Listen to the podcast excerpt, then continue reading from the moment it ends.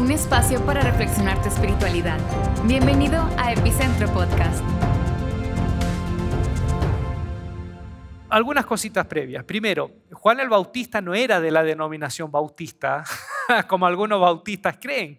Algunos bautistas creen que el primer bautista que hubo fue Juan el Bautista. No, no tiene nada que ver. Bautista, eh, en otras versiones dice el bautizador. ¿eh? Y tiene que ver con eso, por su llamado a invitar a las personas a pasar por las aguas del Jordán para esa purificación y el perdón de los pecados. Ah, quiero centrarme en tres bloques. Si me acompañas, quiero centrarme en tres bloques para que los, nos ordenemos bien y podamos ver no solo el llamado de Juan, sino las repercusiones de su llamado y lo que significó esta misión que él tuvo. El primer bloque, quiero hablar sobre, obviamente, eh, lo que fue el acontecimiento de cuando Dios le dijo a su padre quién iba a ser su hijo, su padre Zacarías, un sacerdote que estaba en el templo. El segundo bloque, quiero abocarme en la tensión en que hubo la tensión que hubo, perdón, entre Juan y Herodes Antipas, el hijo de Herodes el Grande. Y el tercer bloque, quiero centrarme en lo que Jesús dijo de Juan. ¿Ok? ¿Estás, ¿Estás listo? ¿Estás lista? ¿Me acompañas? Bien, Lucas capítulo 1, versículo 13 en adelante, dice así, pero el ángel le dijo a Zacarías. Zacarías era el padre de Juan el Bautista, que era, que era sacerdote, está oficiando en el templo a la hora de la oración, en el altar del incienso, y a la derecha se aparece nada más ni nada menos que el ángel Gabriel. Y le dijo, Zacarías, no temas. ¿Han visto que el ángel Gabriel en todos los, los episodios previos a, estas historias de la Navidad o del, del, anunciamiento del Mesías y de Juan, siempre el ángel comienza con esta invitación, no temas, no temas. Pero ahí un predicador dijo que hay más de 365 veces en la Biblia que aparece esta invitación de Dios a no temer. Una para cada día, porque eh, en el mundo hay razones de sobras para temer, para tener incertidumbre. El ángel le dijo, no temas, porque tu oración ha sido oída y tu mujer Elizabeth te dará a luz un hijo y llamarás su nombre Juan. Y tendrás alegría y muchos se alegrarán de su nacimiento porque será grande delante de Dios. Guárdate esto, grande delante de Dios, grande delante de Dios no beberá vino ni sidra y será lleno del Espíritu Santo aún desde el vientre de su madre. ¿Habían? Yo, yo dialogo, a veces no leo completo la cita, pero dialogo entre medio. Ustedes ya, los que me conocen, se acostumbraron. Había en ese tiempo eh, un, grupo de personas que se llamaban los nazoreos o eh, nazareos, que en un voto personal eh, de un tiempo intenso de búsqueda de Dios, ellos decidían no raparse, no cortarse el cabello, ni beber ni vino, ni ningún tipo de bebida fermentada, ni tampoco acercarse a eh, cadáveres. De hecho, Sansón se dice que era un nazoreo, un nazareo, por su cabello y por toda la, la idea de ser apartado completamente para una misión especial para Dios. Entonces, de Juan se nos dice que posiblemente desde muy pequeño él fue invitado por Dios a apartarse completamente para él en, este, en estos votos que son muy propios de los nazoreos. Dice, eh, e irá delante de él con el espíritu y el poder de Elías para hacer volver los corazones de los padres a los hijos y de los rebeldes a la prudencia de los justos para preparar al Señor un pueblo bien dispuesto.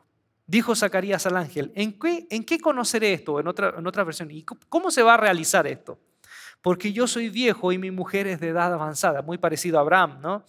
Respondió el ángel y le dijo, yo soy Gabriel que estoy delante de Dios y he sido enviado a hablarte y darte estas buenas nuevas. Y ahora quedarás mudo y no podrás hablar hasta el día en que esto se haga, hasta que nazca tu hijo, por cuanto no creíste en mis palabras, las cuales se cumplirán a su tiempo. Entonces, este primer bloque, el padre de Juan, mira bien la escena. No sé si tomaste atención, si te imaginaste la escena conmigo. Zacarías es el padre de Juan. Zacarías es un hombre sagrado, es un sacerdote, está en el templo, es decir, un lugar sagrado, está en la oración, es un tiempo sagrado y está ofreciendo el incienso, es un ritual sagrado. Todo lo que hay en esta historia, todo el, escenario es un escenario que llama a lo sagrado, a lo santo. Pero ninguna de estas cosas tienen al fin relevancia si no hay fe. Eh, de hecho, el anciano, este anciano, Zacarías, no cree lo que dice el ángel, que en realidad es Dios a través del ángel que le está dando este anuncio, no cree. Y, y porque no cree, obviamente eh, eh, aquí queda esta sensación de, de, un sacerdote que no puede hablar, que queda mudo, que no hay, ya no, no, hay voz que salga de él, justamente porque no, no cree en Dios. Ahora, su hijo, Juan el Bautista, su hijo debió haber sido sacerdote igual que su padre, porque los hijos de sacerdotes estaban obligados a seguir eh, el camino vocacional de sus padres. Pero en esta historia, Juan debiendo ser sacerdote como su padre, el llamado de Juan, Dios lo saca del templo, lo saca de este ambiente sagrado y lo lleva al desierto, entonces, tenemos a un hijo de sacerdote que en realidad termina teniendo un llamado de Dios como un laico. ¿Me entienden el término laico? Laico es aquel que, que no, no, no, tiene una vocación de dedicarse toda la vida para los asuntos de Dios. Esa es la idea de laico y el sacerdocio. El padre de Zacarías era un sacerdote y su hijo es un laico. No está en el templo. No tiene que ver con los rituales del templo, está en el desierto y desde el desierto realiza un movimiento también de gente que no tienen que ver con el sacerdocio, seguidores de él, y con este llamado al arrepentimiento. A ver, no sé si me sigues. Una cosa, cuando hablando ya de la iglesia, una cosa es que nosotros estemos en la iglesia y nosotros podamos tener una doctrina sobre Jesús. O podemos decir, yo creo en Jesús.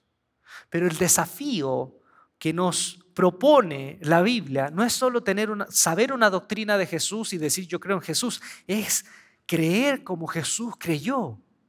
Es tener la fe que él tuvo. De hecho, Pablo, cuando le habla a los romanos, hay un versículo en el capítulo 3, versículo 21, que dice, justificados pues por la fe en Cristo, eh, seremos, eh, seremos salvos. ¿eh? justificados por, por la fe en Cristo. Ahora, si uno lee el griego, muchos autores y expertos están de acuerdo que en realidad no dice la fe en Cristo, sino dice la fe de Cristo. Y ahí cambia totalmente la idea. Y Pablo estaría diciendo que somos justificados no por creer en Jesús necesariamente o únicamente, sino por creer como Jesús creyó, por tener la fe de Jesús. Entonces, el desafío es qué tanto hoy nosotros podemos terminar siendo personas que supuestamente estamos involucrados en temas sagrados, vamos los domingos a un lugar sagrado, hacemos cosas sagradas, pero en el fondo no tenemos nada que decir de parte de Dios, porque en el fondo no hay fe, no tenemos fe. Imagínense lo que nos quiere decir este, este, este episodio, el desafío. Un sacerdote mudo desde un templo y una religiosidad que no tiene nada que decir. Su hijo pudo haber seguido el rumbo de su padre, pero Dios lo saca de esa religiosidad, lo saca del templo, lo saca de ese lugar y ahora uno me, usted me preguntará, ¿y por qué Dios lo saca del templo? Si el templo es un lugar sagrado dedicado a Dios, es que en el tiempo de Juan, en el tiempo de Jesús, el templo, ese lugar que era el corazón de la espiritualidad judía, se había transformado eh, eh, en, en un grupo de personas religiosos, los administradores del templo, que le debían muchos favores a Roma, por ejemplo. Le debían muchos favores a Roma. De hecho, si uno va a los libros de historia, era el procurador romano quien elegía a los sumos sacerdotes. O sea, era el poder pagano, extranjero, que elegía quién iba a ser el líder espiritual de un, pueblo. De hecho, eh, ustedes conocen el nombre de Caifás, Caifás, el sumo sacerdote que estuvo en el, en el momento cuando Jesús, fue, cuando Jesús fue juzgado. Algunos dicen que en realidad Caifás viene del nombre de él, la familia de él, que es Caifás, y otros sugieren que en realidad Caifás posiblemente era un sobrenombre que la gente le tenía. Eh, Caifás viene posiblemente de la palabra Kof. Kof en hebreo es mono, porque para muchos judíos Caifás no era el líder espiritual de la gente, era el mono del emperador romano, era el mono del, del procurador romano. Entonces ese templo, ese lugar sagrado, ya no era sagrado. Era una religión que le debía muchos favores al poder político. Y por lo tanto, si Juan iba a ser voz de Dios, si iba a ser voz de Dios, ese lugar ya no tenía nada que hablar en nombre de Dios. Y eso es un desafío para nosotros. ¿Qué voz somos ¿Somos realmente libres nosotros como cristianos? Yo pienso en los líderes cristianos. ¿Cuántos líderes, pastores, somos realmente libres para decir, para decir eh, las cosas que Dios nos ha enviado a decir? Otro punto que me parece importante es que Juan también toma distancia de la vocación de su padre. Juan se desmarca de la vocación de su padre y si bien eh, eh, en, un sentido sigue siendo un hombre para Dios, es un hombre para Dios en un escenario completamente diferente del de su padre. Y eso también me hace pensar como padres, ¿no? ¿Cuántos de nosotros como padres estamos dispuestos a que nuestros hijos sigan el camino que ellos estiman que deben seguir? Yo a veces veo padres que como que queremos queremos vivir la vida que no pudimos vivir, la queremos vivir a través de nuestros hijos. O, hay padres que a veces, eh, por, la tradición de la familia, eh, esperan que sus hijos sigan el mismo camino y muchas veces no es así. Fíjense, Zacarías, Zacarías comprendió que su hijo no iba a seguir el camino que fue propio de su vida. Por eso que en Proverbios, hay un versículo en Proverbios, Proverbios 22, 6, que dice, instruye al niño en su camino y cuando sea grande no se apartará de él. O sea, instruye en su camino. Ah, obviamente está hablando del camino del bien, el camino recto, pero es el camino recto de acuerdo a su manera, a su persona. Por eso es su camino, no es mi camino como padre. Instruye al niño en su camino y de grande no se apartará de él. Entonces, ¿cuántos de nosotros padres estaríamos dispuestos a abrir los ojos para ver cuál es el camino que Dios estableció para mi hijo y, instruirlo en ese camino, no en el camino que yo quiero para él, o no en el camino que yo no pude y yo quiero vivir a través de él? Es un gran desafío. Yo recuerdo cuando era un muchacho y mi papá fue marino mercante, una de las varias cosas que hizo. Y recuerdo que en un momento él quedó sin trabajo, había mucha necesidad en la casa. Y yo había salido de la preparatoria y él me dijo, Ulises, tuve una conversación de padre e hijo. Dijo, Ulises, yo no tengo el dinero para sostener tus estudios, estamos en una crisis en la casa, entonces yo creo que tu camino es el camino de las Fuerzas Armadas, porque mi hermano mayor había estado en las Fuerzas Armadas, entonces me dijo, tu camino debe ser ese. Y yo le dije, pero papá, yo, yo no me veo en las Fuerzas Armadas, no, no siento que mi manera de ser está vinculado con esa vida que respeto mucho.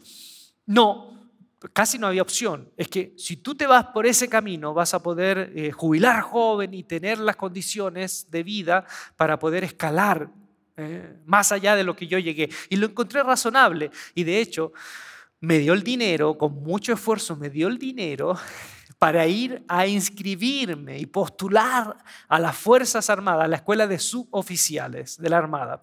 Y yo fui, mi hermano que tenía contactos, eh, movió ella algunos hilos y yo de alguna manera ya estaba dentro de la escuela de suboficiales. Y yo fui con el dinero y me inscribí, aunque yo no estaba convencido. no, estaba convencido. Porque yo me veía siempre del lado artístico, eh, del lado más autónomo, eh, muy introspectivo y a la vez muy cuestionador de muchas cosas, sobre todo de, algunos, de algunas imágenes de autoridad. Entonces yo me imaginaba eh, eh, en el camino, en el camino militar. en el camino militar no hay muchas opciones para uno cuestionar mucho o ser más autónomo. no, no, no es ese tipo de vida. Es muy respetable, pero no es ese tipo de vida. Y yo siempre le tuve mucho temor a mi padre de reconvenirle, de no estar de acuerdo.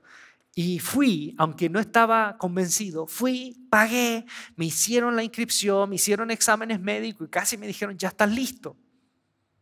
Y cuando voy tomando el ómnibus, el camión, de vuelta a la casa, voy tomando y no estoy convencido.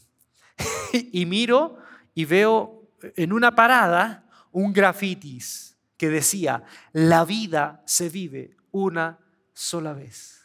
Yo tenía que 18 años. Pero para mí fue, fue un momento revelador, porque yo me imaginé en un flashback, me fui, tú, tú, tú, tú, tú, por ahí, me fui a los, ¿qué será? 40, 40 y tantos años de vida, ¿eh? después de haber eh, eh, trabajado, estado en las Fuerzas Armadas, ya jubilando, yo me vi en ese momento con hijos, con esposa, y de pronto mirando hacia atrás, habiendo tenido una vida parejita, cubierta en las cosas básicas y posiblemente mucho más, habiendo cumplido una carrera, yo me vi terminando esa carrera y mirando hacia atrás y decirme a mí mismo, ¿por qué no me arriesgué? Y en vez de escuchar el bolsillo, el bolsillo, en vez de escuchar la necesidad de mi bolsillo, el bolsillo de mi familia, no escuché mi corazón. ¿Por qué no me arriesgué? Y yo me vi de unos cincuenta y tantos volviendo atrás a ese minuto en el camión diciendo, mm, si hubiese tenido una segunda oportunidad, me hubiese arriesgado a vivir la vida que yo creo que debo vivir. Y yo nunca había, me había interpuesto ante mi padre, nunca le había dicho no, pero esa tarde decidí decirle a mi papá que no. Y yo le, es más, ya sabía qué es lo que yo debía hacer debía ser pastor. En una familia donde mi padre no, no, era, no eran religiosos, mi, mi familia no era una familia religiosa, ni cristiana, ni creyente. Y yo llegué muy decidido, yo recuerdo que llegué muy decidido. Así casi como, ¿qué, este viejo por qué me tiene que a mí imponer lo que yo tengo que ser? No, yo, yo voy a hacer lo que Dios me ha llamado, lo que yo quiero. Y, fui con mucho tesón, con mucha hidalguía a enfrentarme a mi viejo volviendo a la casa. Y cada vez recuerdo cuando me iba acercando, me fui imaginando la imagen de mi padre cuando se enojaba. Y obviamente ya cuando llegué a la casa, e, esa, esa valentía me quedaba muy poco. Y con la poca fuerza que tenía le dije, padre, ¿sabes qué? me inscribí. Ah, qué bueno, hijo, te inscribiste. Muy bien, entonces ya el camino de las Fuerzas Armadas te espera. Padre, perdón, pero quiero decirte algo. ¿Qué? Yo no quiero ser de las Fuerzas Armadas, ni militar, ni policía. Encuentro nobles, pero no es para mí. Yo quiero ser pastor. Mi padre recuerdo que estaba como a cinco metros sentado en, la, sala de la casa y yo estoy, cuando lo veo que guarda silencio y se empieza a poner rojo, rojo, así rojo, morado, los ojos desorbitados, y, empieza como a, venirle la rabia dentro, y yo empiezo a mirar así la vía de escape, y empiezo a ver la puerta para dónde escapar. Y les prometo, esto no, es, un, es un chiste. De la rabia, cuando veo que yo voy ya saliendo, escapando, tenía una silla, que era una silla donde ponían los pies, una silla pequeñita de metal. Me lanzó la silla de la rabia. Y dijo, no te quiero ver, no vengas más a esta casa. Estuve una semana afuera, esperando que se le pasara el enojo. Y después, a los 10 días, llegué a la casa, mi padre enojadísimo, no quería hablar conmigo, mi mamá interlocutora entre los dos, enojadísimo, frustrado, decepcionado, esa era la palabra, decepcionado de mí. Y en, en esos días me invitaron a compartir a un grupo de jóvenes el mensaje en una iglesia relativamente grande para la ciudad donde yo crecí. Y yo recuerdo que alguien, uno de mis amigos de la iglesia, le dice a mis padres que a mí me toca compartir un mensaje en un grupo de jóvenes. Iban a haber varias iglesias. Y no me avisaron a mí. ¿Y qué pasó? Esa noche yo recuerdo que me toca compartir y cuando voy saliendo y subiendo al, escenario para compartir, eran varias iglesias, varios grupos de jóvenes de varias iglesias, un amigo me dice, tus padres llegaron, están en la primera fila. Y mi padre es tan crítico y yo digo, oh, voy a subir y lo voy a, y lo voy a tener ahí y después me va a decir que no estaba de acuerdo con esto, que por qué dije esto, que esto no, era, no es así, que esto no es acá. Y me paré desalentado además, que me había dicho que, yo lo había decepcionado por querer ser pastor. Y dije, ya bueno, ¿sabes qué? Voy a predicar como si ellos no existieran. Y empecé a mirar, solo le predicaba a los muchachos de acá, y le predicaba, y le hablaba, y le hablaba. Y, y mis padres estaban ahí, ni los vi. Después cuando termino el mensaje veo que ya no están. Y dije, oh, se fueron. Inmediatamente pensé, apuesto que se fueron enojados, sobre todo él. Llego a la casa y para hacerte corto el cuento, llego a la casa de noche. Y mi madre me recibe, mi padre está ya en la cama, y mi madre emocionada me cuenta una historia que yo no sabía. Me dijo, Ulises, yo soy el menor de tres hermanos. Mi hermano mayor me lleva 11 años. Cuando tu hermano mayor nació, nació y le vino una bacteria, se, tomó una bacteria, se infectó de una bacteria en el hospital. A los días de nacer se nos, se nos estaba muriendo y los doctores no encontraban qué bacteria era. Y nosotros, recuerdo que volvimos una noche cuando el doctor me dijo, él tenía cinco días de nacido, me dijo, señora, es posible que su hijo no pase la noche, así que prepárese emocionalmente. Volvimos esa noche a la casa, tu padre y yo, tan tristes. Y recuerdo que era una noche de invierno y de pronto golpean la puerta y cuando abrimos era la esposa de un pastor, una señora, una mujer de una iglesia pentecostal, pentecostés, la esposa de un pastor que supo la, dificultad que estábamos pasando. Y ella nos dijo, ¿ustedes creen que Dios lo pueda sanar? Mi padre no es religioso, pero en ese momento todo sirve. Todo sirve. Cuando tú estás enfrentando el lindero entre la vida y la muerte, todo sirve. Y mi padre dijo, sí, creo. Entonces, vamos a hacer esto. Usted, Señor, tiene que entregar a su hijo a Dios. Si usted quiere que su hijo viva, tiene que entregárselo a Dios. Eso quiere decir que Dios en algún momento lo va a tomar para llevarlo por el camino que Él estima. y mi papá lo hizo. Oró esa noche junto a mi mamá y entregaron a uno de sus hijos al primer hijo a Dios. Pero en el camino de mi hermano mayor eh, no hubo nunca una vida de iglesia, él siguió otro camino, bien, muy bien, es un excelente hombre, un buen ciudadano. El segundo tampoco tuvo, aunque tuvo más sensibilidad, eh, tampoco su camino fue el camino de la fe. Pero yo, desde pequeño, siempre me atrajo este tema de lo sagrado, siempre me atrajo, en la iglesia católica o en la iglesia evangélica. Y cuando yo estaba predicando esa noche, Dice mi mamá que mi padre lloró y le dijo a ella, hoy Dios nos está cobrando la palabra y no era nuestro hijo mayor el que, el que se iba, iba a quedarse en el camino con Dios, era Ulises. Al otro día mi padre se levanta y me dice, hijo, te pido perdón porque yo quise imponerte un camino que no es el tuyo y anoche me di cuenta que tu camino es ser un hombre de Dios. No tengo el dinero, pero tienes todo mi apoyo. Guía a tu hijo, al niño, en su camino, y cuando fuese grande, no se apartará de él. Juan entra en un conflicto con Herodes. Y según el Evangelio de Lucas, dice que Juan criticó públicamente a Herodes por algo que él había hecho haberse casado ilícitamente con la esposa de su hermano Felipe, esta mujer Herodías. Dice Lucas capítulo 3, 19. También Juan criticó, dice, públicamente a Herodes, al, al tetrarca, al rey de Galilea, públicamente a Herodes Antipas, el gobernador de Galilea, por haberse casado con Herodías, la esposa de su hermano, y por muchas otras injusticias que había cometido. ¿eh? Cuando uno piensa en por qué, por qué Juan entra en conflicto con Herodes, uno inmediatamente piensa que solo es el tema de eh, ese casamiento ilícito que tiene Herodes, como esa cosa sexual de la infidelidad y, y del adulterio. ¿no? Ahora, Lucas dice que en realidad ese fue un tema de muchos otros temas que Herodes practicaba la injusticia y que Juan lo criticaba.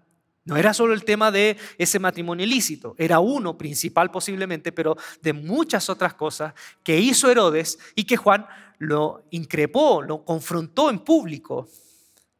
Ahora, eh, es verdad, Herodes se casó ilícitamente con la esposa de su hermano Herodías, pero para un judío, no sé si tú sabes esto, pero para un judío, el pecado de, en este caso, este adulterio, no es tanto un pecado sexual, sino más un pecado de codicia, sobre todo cuando un hombre eh, eh, quiere la mujer de ese otro prójimo, que es judío. Ese tema, según el, según el Antiguo Testamento, ahí hay un pecado más de codicia que meramente concentrado en lo sexual. O sea, tiene que ver con lo sexual, pero lo que impulsa es la codicia. Porque en ese contexto la mujer se consideraba propiedad del hombre. Por eso Éxodo 20, versículo 17 dice, no codiciarás la casa de tu prójimo, no codiciarás la mujer de tu prójimo, ni su siervo, ni su criada, ni su buey, ni su asno, ni cosa alguna de tu prójimo.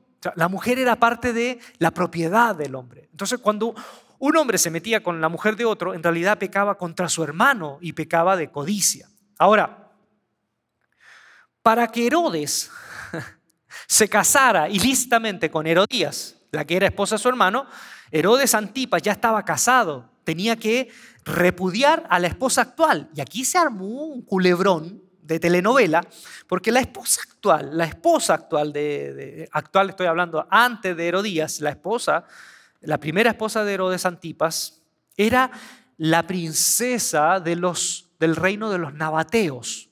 Era la hija del gran Aretas IV. El reino de los nabateos, a ver si tú te ubicas, eh, está la tierra de Israel, Galilea, eh, está Samaria y, en, el, en, el, sur está Judea. Eh. Si me sigues, el, Jordán está en la zona, en la zona oriente, en la zona oriente y hacia más, más allá del Jordán, en la Transjordania, está Petra. ¿eh? No sé si Petra ha aparecido en varias películas, Indiana Jones, los Transformers. Petra es como una ciudad de piedra que era como un mercado y tenía que ver también con asuntos sagrados. Y Petra era parte del reino de los nabateos. ¿okay? Entonces eran casi vecinos. Vivían en la Transjordania. Después del, del, del Jordán vivían los nabateos. Era un reino poderoso, eran guerreros, cuando la hija del rey de, los nabateos, de Aretas, Aretas IV, la hija de Aretas, sabe que se entera de las artimañas de Herodes Antipas, ella huye y se va con su padre y el padre promete venganza por lo que hizo Herodes Antipas. De hecho, casi hay una guerra entre los nabateos. Ahora, ve esta escena. Una de las causas de por qué dicen que Herodes le tenía tanto miedo a Juan y a la predicación de Juan es porque Juan según varios expertos, él predicaba al lado oriente del río Jordán, ¿eh? detrás de Juan, posiblemente estaba Petra, la ciudad de Petra, y obviamente el reino de los nabateos. Entonces imagínate, Juan predicando desde este lado del Jordán, casi entrando a la tierra de Israel, pero de este otro lado, y Juan empieza a hablar acerca de que va a venir uno detrás de mí, uno detrás de mí, al que yo no soy digno, y va a traer el reino de Dios, va a traer otro reino. Ustedes saben como el teléfono descompuesto, ¿no? Esto llega de boca en boca, de boca en boca, y posiblemente Herodes Antipas, que está en el, en el palacio, escucha, que obviamente sabe que eh, Aretas IV se va a vengar, vive del otro lado del Jordán y tiene mucho miedo, y ahora escucha que hay un predicador que lo tienen por profeta y que está diciendo que va a venir uno detrás de él con el reino de Dios y otro reino a, derrocar y con el hacha dispuesta al juicio. Muchos comentaristas están de acuerdo en que Herodes Antipas tiene mucho miedo de la predicación de Juan porque una de las causas que posiblemente, según él, estaba predicando su propio derrocamiento. Ahora, Herodes Antipas hizo esto con su hermano Felipe y con esta mujer, pero Herodes Antipas también, según un historiador, Flavio Josefo, fue un ladrón con corbata. Flavio Josefo, uno de los historiadores más importantes del primer siglo, del, contexto judío y, y romano también, dice que Herodes Antipas anualmente recibía una renta, una renta anual de 200 talentos. Te voy a ayudar para que entiendas. Un solo talento, uno solo, era equivalente a un saco de monedas equivalentes a 6.000 dracmas. ¿Eh? Un talento era un saco de monedas de 6.000 dracmas. Y ese saco era equivalente a 20 años de trabajo de un jornalero. Entonces, 200 talentos, que era la renta anual que tenía Herodes Antipas, era el equivalente, escucha bien, era el equivalente a 4.000 años de trabajo de un jornalero. Esto está en los libros de historia, esto no es inventado. Esa es la renta anual que recibía Herodes Antipas. ¿Y por qué? Perdón, ¿por qué la recibía? ¿De dónde sacaba esta renta? De los impuestos. Impuesto viene de imposición, de los impuestos a los campesinos de Galilea. Y varios autores dicen que Herodes Antipas ganaba mucho dinero, sobre todo los impuestos, y expropiando tierras de campesinos que ya vivían en una situación de pobreza y quedaban mucho más pobres en la indigencia. Entonces, frente a este, este ejercicio injusto del poder y de acaparar, acaparar tierras, que lo hacían tremendamente rico, injustamente rico, Lucas dice que Juan el Bautista no solo se enfrentó y se confrontó con Herodes por un tema sexual, matrimonial. No, fue por muchas otras cosas injustas que él hacía. Muchas otras cosas injustas que hacía en Galilea. Por eso que cuando Jesús se refiere a Herodes, uno ve a Jesús tan fuerte, tan radical. Cuando Herodes mata a Juan el Bautista, Jesús le manda a decir, le dice, díganle a esa zorra a esa zorra, le dice a Herodes. Ahora, cuando Juan llama al arrepentimiento a la gente, uno dice, ya, Juan se enfrentó a Herodes. Y Juan fue un hombre que llamaba al arrepentimiento. ¿Qué era arrepentimiento? ¿Qué es arrepentimiento para Juan? Voy terminando con esto. Juan dice, cuando, cuando está frente a la gente, ¿no? cuando está frente a la gente, en un momento le dice, Ustedes, generación de víboras, así los trata la gente. Generación de víboras, hijos de, serpiente, hijos de víbora. Arrepiéntanse, hagan frutos dignos de arrepentimiento. O sea, el arrepentimiento para Juan no era eh, compungimiento, no era reflexión, ay, bueno, dame la fuerza para cambiar. No, tengan frutos dignos de arrepentimiento. Y la gente le preguntó, ¿y qué tenemos que hacer? ¿Qué es arrepentirnos? ¿Y qué le dice? El que tenga dos túnicas, dele una al que no tiene. En ese tiempo la gente común no tenía más de una túnica. El judío promedio tenía solo una túnica y esa túnica la tenía seis meses, un año, dos años y después con mucho esfuerzo podía tener otra túnica. No, no, no es como hoy. hoy. Hoy podemos tener varios pares de zapatos, varias camisas, un par de chamarras, eh, eh, tres jeans. En ese tiempo la gente, no, no había una manufactura como hoy para la ropa, la gente tenía una túnica porque además era caro. Entonces cuando le dice, el que tenga dos túnicas, ya decir eso significaba que el que tenía dos túnicas era de una clase no baja, era una clase de aquellos que podían, era posiblemente el 5 o 10% de la población que podía tener los recursos de tener más de una túnica. Denle una al que de verdad no tiene. Es decir, arrepentimiento es aquellos que tienen más, que sean conscientes de aquellos que no tienen nada y puedan ser generosos. Después, Dicen los, vienen los recaudadores y los recaudadores le preguntan, ¿qué podemos hacer nosotros? No cobren más de lo que está establecido.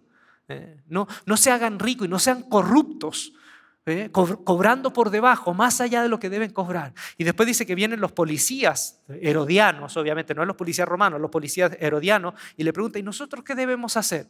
Y les dice, no lleven a juicios y den falsos testimonios inculpando a las personas y perjudicándolas. En ese tiempo era común, como yo les dije, Herodes Antipas, muchas veces había todo un entramado político para inculpar y inventar, eh, inventar deudas y muchos falsos testigos, a veces policías, daban testimonio de personas, de campesinos, y estos campesinos perdían sus tierras. Entonces, en otras palabras, en el contexto de Israel había mucha corrupción, mucha corrupción.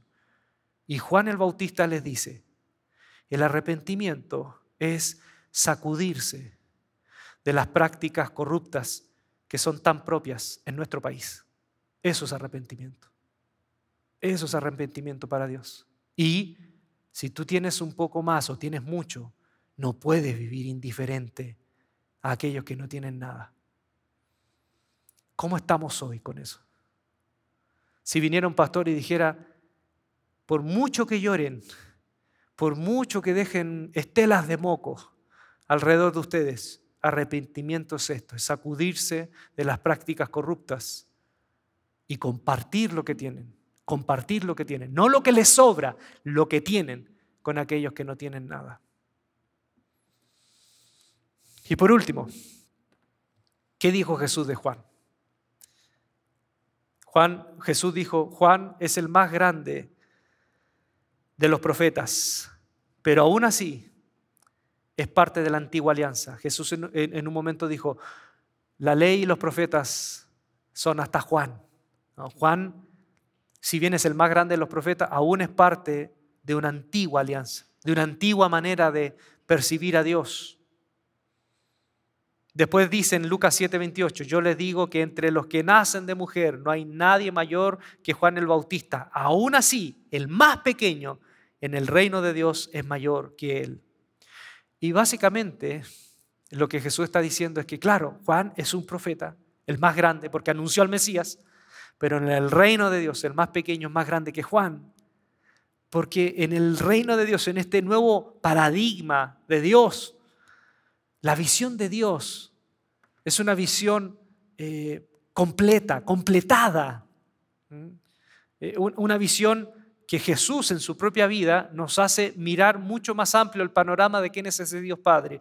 Por eso que hay un episodio que muchos entienden de esta manera, cuando Juan predica en el Jordán y dice, viene uno detrás de mí y va a venir con el hacha y va a agarrar el trigo y, lo que sirve lo va a poner en el granero y lo que no sirve en el fuego que nunca se apaga porque Él va a venir a bautizar en Espíritu Santo y fuego. No, no es el Espíritu Santo y el fuego, de, del, fuego de la adoración y que el Espíritu Santo te toque, no, el fuego del juicio. Por eso que cuando Jesús viene, y no viene en son de juicio, viene a, predicar el perdón, el amor, las nuevas oportunidades, a sanar en vez de condenar, desde la cárcel envía a decir Juan el Bautista, ¿eres tú realmente el que había de venir? Porque Juan el Bautista, reitero, es parte, la ley y los profetas son hasta Juan, es parte de, de un antiguo paradigma. Y ahora en el reino de Dios, aún el más pequeño es más grande que Juan. También para Jesús, Juan era un hombre que no se doblegaba ante nadie, no era un debilucho, era un hombre que, que se, se eh, se paró frente a uno de los más poderosos de su tiempo y no tuvo miedo. Por eso que en un momento Jesús dice, ¿qué salieron a ver al desierto? ¿Una caña sacudida por el viento? No. O sea, la imagen de una caña que el viento la doblega, ese no es Juan. Juan no es una caña que fue golpeada y derribada por los vientos. Juan fue una columna imposible de tumbar. Tanto así que tuvieron que cortarle la cabeza para apagar su voz. Y ni aún así, porque la voz de Juan el Bautista sigue, sigue. Aún le cortaron la cabeza, su voz sigue. Y dice, ¿un profeta? Sí, es un profeta y más que profeta. Termino. Curioso que Jesús diga que Juan fue profeta. Porque hoy, no sé si ustedes están de acuerdo, hoy ser profeta en muchas iglesias, ¿qué significa ser profeta? ¿No? Ser profeta significa hoy alguien que vaticina, alguien que está anunciando cosas del futuro. Casi siempre tiene que ver esto con la predicción, ¿no? El profeta, la predicción. Y hemos transformado este término, a lo mejor usted, es raro este término para ustedes, el ministerio. La palabra ministerio se utilizó mucho en los años 90, los años 2000 en las iglesias evangélicas para para hablar de los servicios, un servicio, el ministerio de alabanza, el servicio tiene que ver, ¿no? El ministerio de la predicación, que es el servicio. Entonces se hablaba en algunas iglesias del ministerio profético. ¿eh? Entonces hemos transformado muchos el ministerio profético en un misterio profético. ¿eh? A veces yo veo Yo una vez recuerdo, perdónenme el chisme, ¿no? No voy a decir iglesia, no voy a decir nada. Una vez en una iglesia en que estaba, hicimos un programa de Navidad en donde había un, árbol y hablamos del pavo y del árbol de Navidad. Y hubo un, pastor que por las redes nos criticó mucho y dijo, no, eso es pagano, eso, eso no aparece en la Biblia, eso del pavo, del árbol de Navidad, porque siempre hay gente experta en la vida ajena, ¿no? Siempre hay gente experta en la vida ajena. expertos en, las vigas ajenas, eh, perdón, en las pajas ajenas. Y, curiosamente, en su iglesia, y con mucho respeto ¿no? a todas las iglesias que lo hacen, lo practican, pero en la iglesia de él, todos los fines de años, el 31, en la noche, año nuevo, tenían el año de la proclama profética. Entonces se paraban el 31, él y su esposa, y proclamaban, este va a ser el año de esto, va a ser el año de esto otro, va a ser el año de... porque era una proclama profética. Y yo con mucho respeto le dije, pastor, pero eso yo no lo veo en la Biblia tampoco. Yo no veo en la Biblia a Pablo ni a otro parándose diciendo, esto viene para el año, como si fuera el horóscopo, como si fuera leyéndonos las manos, ¿no? Como Walter Mercado ahí diciendo, esto viene el año, viene, el año, el año del, del búho, el año de la cabra, el año del caballo, así. Yo no veo eso. Además, ¿quiénes somos nosotros para decir, esto es lo que viene este año? ¿Quién soy yo para decir eso? ¿Quién soy yo?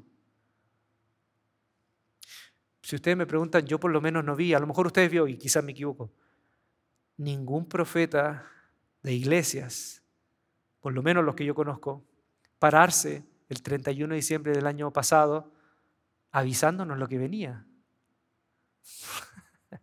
Siempre son cosas buenas, ¿no?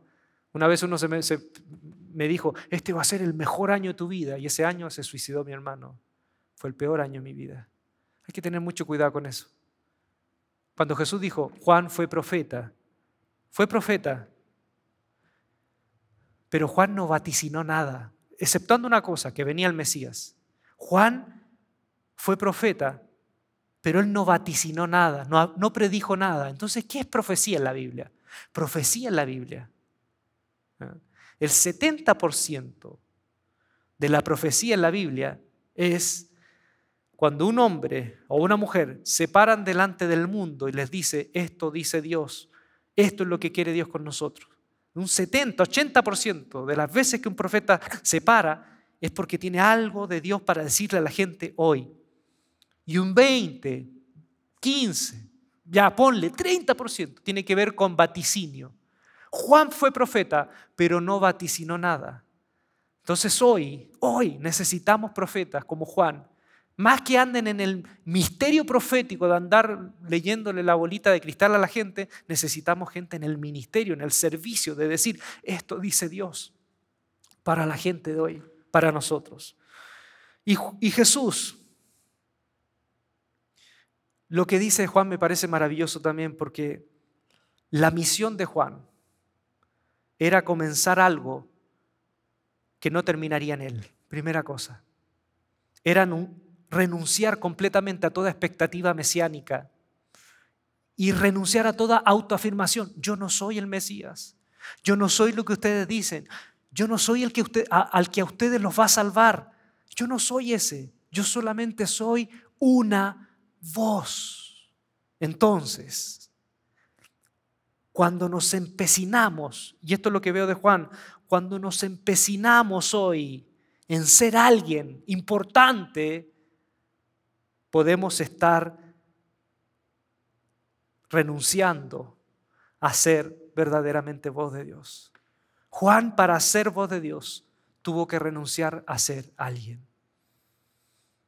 En tiempos de influencer, en tiempos, incluso muchos pastores como como, yo también me puedo poner en el saco, me pongo en el saco. ¿Cuántos de nosotros como pastores, predicadores, estamos entrando al baile, a este baile de, los medios, de lo mediático? Eh, quizás en el fondo tratando de ser alguien, tratando de ser influencer, tratando de ser relevantes, tratando de estar contingentes. Y posiblemente mientras más hagamos eso, menos vamos a ser vos. Jesús en un momento dijo de Juan, Él era una antorcha que ardía. Juan 5:35. Él era una antorcha que ardía. Cuando tú prendes una lámpara, la lámpara tiene aceite. y se puede renovar. Cuando tú prendes una antorcha, la antorcha se prende una sola vez. Porque al mismo tiempo de dar luz, se dona a sí mismo, se autoconsume para entregarlo todo al dar luz. Jesús pudo haber dicho de Juan, él era una lámpara, él era una vela. No, dijo, Juan fue una antorcha que al dar luz se consumió, entregó todo sin reservas. Lo dio todo, dio vida, dio su vida. Espero que en este domingo podamos haber aprendido de Juan, el hombre humilde, el hombre que renunció a ser alguien para transformarse en una voz de Dios.